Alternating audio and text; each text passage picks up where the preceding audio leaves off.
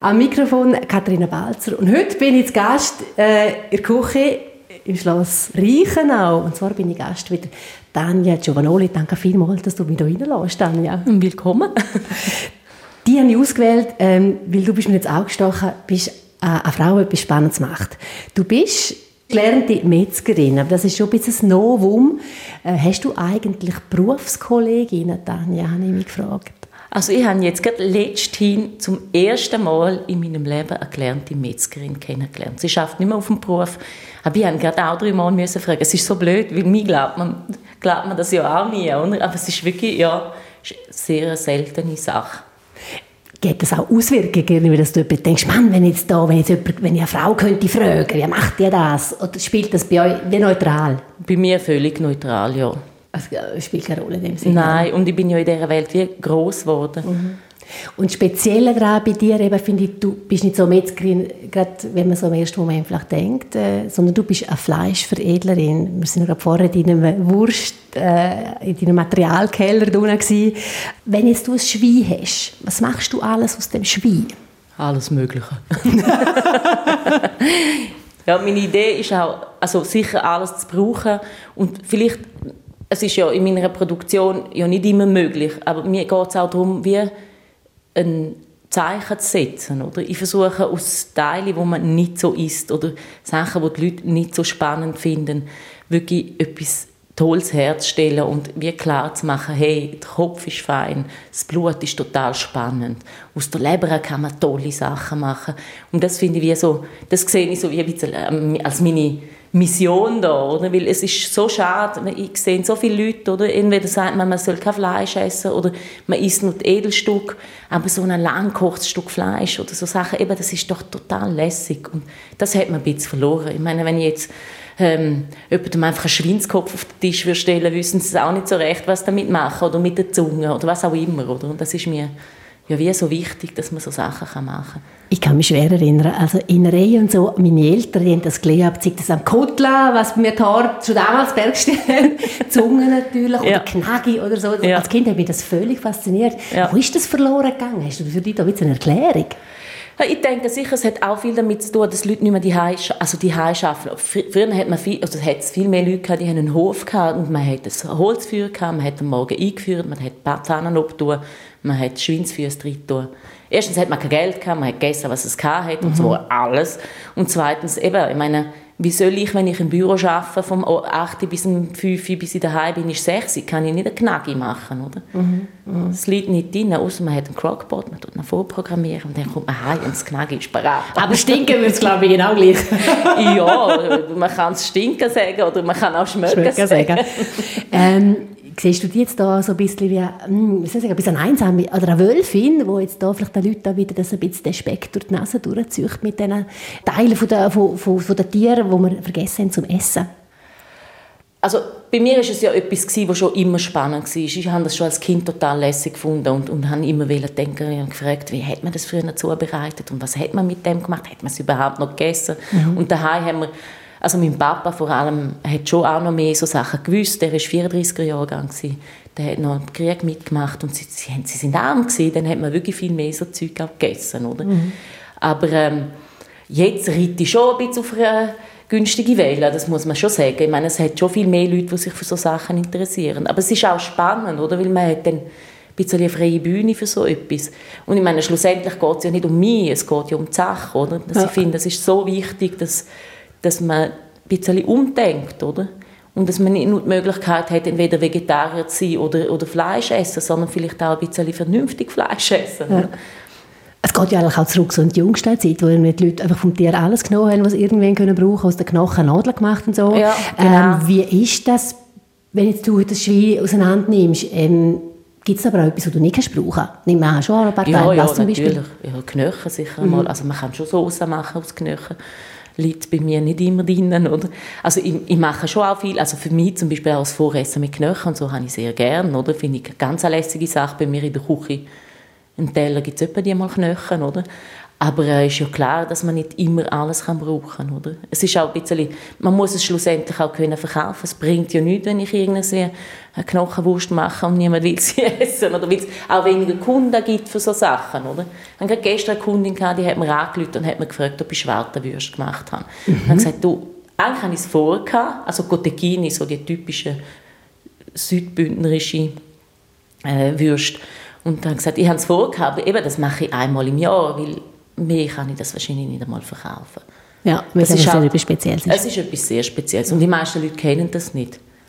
Wobei ich auch immer wieder staune, auch schon Beiwürste, wie viel Beiwürste ist gleich noch verkaufen. Ja gut, cool, gell? Äh, du hast ja die Lehre gemacht äh, beim, beim Schießer, beim ja. Schießer, der Robert Gass natürlich. Äh, cool, äh, Metzger ist das definitiv ja. gewesen. Oder ja. heute natürlich mit dem Mark, der drauf ist. Ja. Ähm, da bist du ja schon ein Beiwurst hergekommen, nehme ich an. Ja, ja, ja, ja, er ist ja, der Fritz Schießer ist ja der Beiwurstkönig Finde ich auch irgendwie immer so schön, wenn ich das kann sagen oder dass ich das von ihm gelernt habe. Mhm. Ich habe das vorher nicht gekannt. Der Absatz ist groß von dieser Beiwurst. Ja, also ich finde doch noch erstaunlich mhm. und vor allem auch noch viele Leute, die, die nicht von da sind oder die das probieren wollen. Und das ist schon etwas total Lässiges. Wir sind vorher dran eben, was könnte man alles machen, zum Beispiel aus Knochen, mit Knochen zusammen noch. Ähm, dann liegt bei mir so ein bisschen die Frage auf der Hand, Tanja Giovanoli, wann gibt es das erste Kochbuch? Ja. ja, keine Ahnung. ja, es, ist, es ist schon lange. Es regt sich auf, oder? Ja, ja, also es ist auch etwas, was ich schon früher, also ich liebe ja kochen und all die, die mich kennen, die sind immer gerne zu mir essen, weil bei mir gibt es immer ganz viel und ganz Spezielles und sehr liebevoll. Und ich habe hier auch einen ganz grossen Garten. Mhm. Wir essen ja den Halbwinter ein Nussgemüse aus dem Garten. Ich habe auch angefangen, Gemüse machen und Chutneys und Zwiebelkonfi mit den Zwiebeln aus dem Garten. Das ich auch verkaufen. Aber mehr so als Zusatzprodukt, ich finde, es wird zu einer guten Riette gehört noch das Essiggemüse dazu. Und auch da, oder, gibt es eine grosse Breite, Vielfalt, ein riesiger Spielplatz. Machen, ja, und das ist ja auch schön. Und ja, irgendwann gibt es das vielleicht in Zusammenarbeit mit irgendjemandem. Wir haben die auf dem Radar. ähm, ganz kurz für, äh, für die, die zuhören, äh, würde gerne ein bisschen Input geben zu dir. Äh, aufgewachsen bist du in Pila, das ist ein kleiner Weiher oberhalb von Maloja, also genau. ziemlich im Ghetto. Ähm, du bist das vierte von vier Kindern dein Vater ist Metzger, dein Großvater, dein Urgroßvater. Du kommst wirklich aus einer Metzgerdynastie ja. raus. Dann hast du eben schon erwähnt, Lehre gemacht beim Schiesser in Chur, ähm, hast du nachher geschafft vom Beruf und hast dann gefunden, also, ich muss da noch ein bisschen mehr ähm, Hintergrundwissen geben. Du bist noch Betriebswirtschaft studieren. Ja, ich habe noch Kante gemacht in Chur dann. Ah, okay. Und dann habe ich Betriebswirtschaft studiert, ja. Wie ist, der, ist das ein Wunsch gewesen? Hast du gemerkt, oh, da muss ich jetzt noch irgendwie, weiß auch nicht, ich will mich mal selbstständig machen, darum studiere Nein, jetzt nicht das. einmal. Also ich, ich, ich, bin immer gut in der Schule und ich bin sehr interessiert. Mhm. Und ich meine, ich habe mir überlegt, ob ich Mathe soll studieren oder Islamistik. Also ganz so verschiedene Sachen. Straub, ja. Ja, und dann bin ich schlussendlich gleich noch auf dieser Betriebswirtschaft gekommen. Aber im textilen Bereich. Mhm. Weil Mode und Textil ist auch so total eine große genau. Leidenschaft von mir. Und das dann habe ich lange auch in dieser Branche geschafft, aber immer im im Sales, also im, im wirtschaftlichen Bereich, ja, ja. im Projekt und, und ja, Management, Qualität und weiß doch auch nicht was alles. Ja. Und dann dazwischen noch Familie, Tochter auch, ja. dein Mädchen geht in die Primarschule. Ja. Und dann vor zwei Jahren aber dann eigentlich äh, wieder eine Art Heiko, du bist vorher in Zürich daheim ja. Dann hast du das Schloss Reichenau gefunden oder umgekehrt, einen idealen Spielplatz eigentlich für das, was du jetzt machst. Ja. Viel Platz, eine grosse Küche, Umschwung. Ähm, mir nimmt so unter so als Heimkehrerin, irgendwie bist du so eine moderne Randolin. Also Randolin sind die Bündner gewesen, die lange im Unterland oder im Ausland gelebt haben und dann irgendwie auf das Alter her sind sie wieder heim und haben dann ähm, eigentlich da wieder ihr Nest gemacht für das Alter. Du bist jetzt eine Frühe, du kommst früh wieder zurück. Ja, also ich habe aufeinander nie wegwählen. Also nicht sicher nicht auf Zürich, ehrlich gesagt. Ich, hab, ich bin ja vorher noch in Mailand und, und St. Gallen bin ich gewesen. St. Gallen ist auch nicht so mein Ort. Italien wäre super gewesen, mhm. aber es ist halt ein komisches Land für ganz viele andere Sachen. Aber ähm, es ist halt der Beruf oder? Und, und die Branche ist da, ich meine, in Graubünden existiert die Branche gerne mhm. nicht. Oder? Darum bin ich auch weg. Gewesen. Wie ist das jetzt da für dich? Also, weil irgendwie ist ja Graubünden schon dein Daheim, aber ich denke, jetzt gerade für Engadiner, Bergeller, wie du bist, äh, ist dann doch Teller in Südbünden wirklich daheim, daheim. Wie fühlst du dich da in Nordbünden? Ja, also ich bin da daheim. Okay. Mir, mir haben einfach Berge gefehlt. Und mir haben einfach Bündner gefällt. Das ist einfach, wir sind einfach anders. Mhm. Und es ist nicht wertend gemeint, sondern einfach, man ist unter Gleichgesinnte. So das Bodenständige, das Zeug einfach sagen, das Wert, das woanders haben. Und mhm. das ist mir wie, das hat mir extrem gefällt in Zürich. Vermisst ist nichts äh, von Zürich? Das Einzige, was ich vermisse, sind die ausländische Gastronomie und, und Lebensmittelläden. Oder? Da ist es schwieriger, gewisse Sachen zu finden. Das finde ich auch schade. Also, das ist das Einzige, wo ich mir denke, ah, wäre ich jetzt in Zürich, würde ich zu meinem Pakistaner mhm. Chicken Biryani holen. Mhm. Das gibt es da nicht, auf, also nicht die Auswahl. Oder? Das vermisse ich. Aber der Rest null. Und meine Freunde logischerweise, aber die kommen ja regelmäßig auf Besuch. Also. Wie bist du zu Reichenau aufgenommen worden? Ja, wunderbar. Also die Charners kenne ich ja schon lange. Mhm von, von früher auch. Der Gian Battista hat auch schon zu meinem Papa Wildschütt gebracht zum Verarbeiten.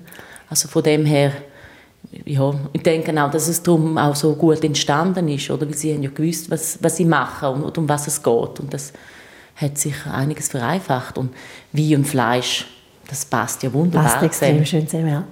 Ähm, in den letzten Jahren, finde ich, gibt es mal so über alles drüber gesehen, einen riesen Hype aufs Kochen.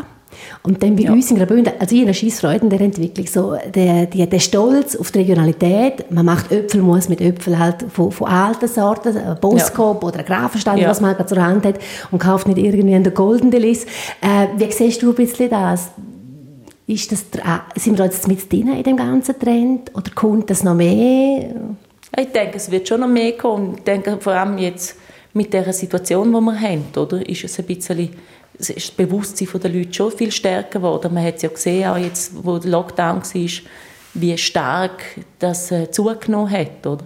Und auch spannend, man hat ja nicht mehr ins Restaurant können, die Leute hatten mehr Zeit gehabt und die haben viel mehr haben angefangen zu kochen. Wenn man auf Facebook schaut, was da passiert ist, ist ja spannend, oder? Also, mir macht es natürlich Freude. Weil also im Positiven sind spannend, bei dir geht es ja, ja, also was Kulinarische betrifft, oder? Das andere ist vielleicht weniger positiv, also nicht ja. nur vielleicht, sondern ja. ist es.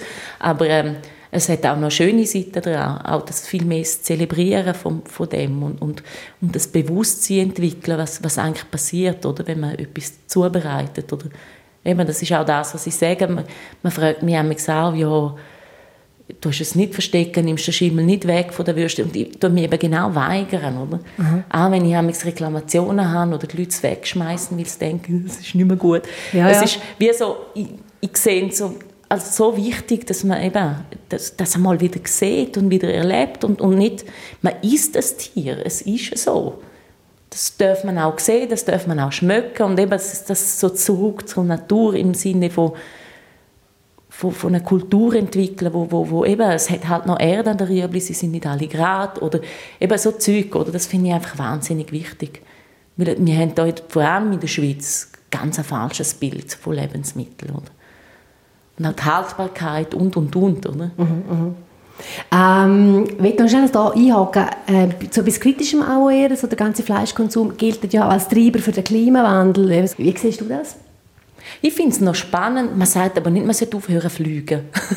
Oder? Man sucht eine Sündenbock. Und das heisst nicht, dass es nicht stimmt. Das meine ich nicht, überhaupt nicht. Ich denke allgemein, dass alles, was so im grossen industriellen Bereich hergestellt wird, einfach problematisch ist. Oder? Mhm.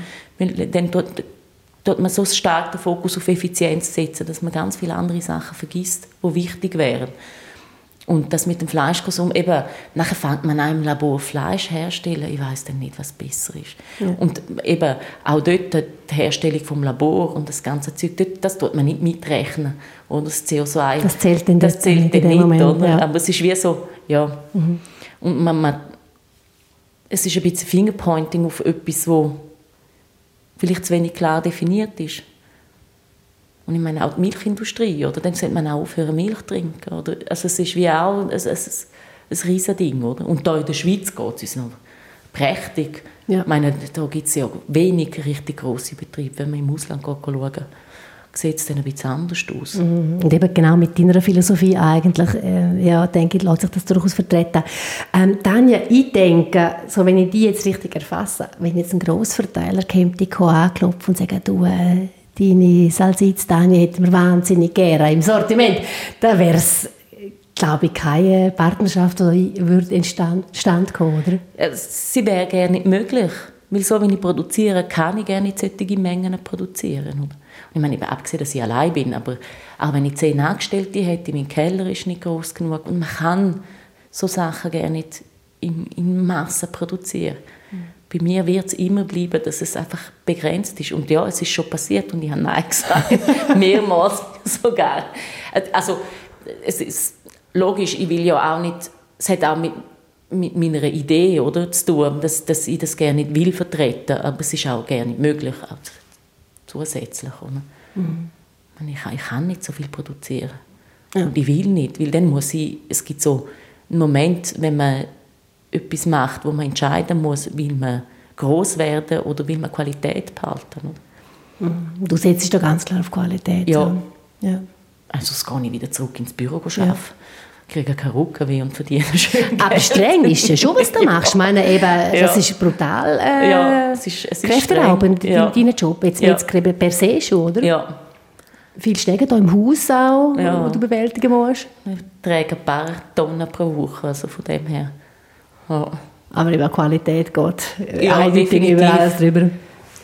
Ich habe ein bisschen die Situation von der Metzgerei in Graubünden also durchgerastert und habe dort ähm, den Eindruck gehabt, hey, die gehen eigentlich auch Gas, ähm, dass man dem Tier da möglichst gerecht äh, entgegenkommt, dass man vor allem auch Metzgereien in der Region aussieht, weil Müsteier zum Beispiel baut äh, eine neue Metzg.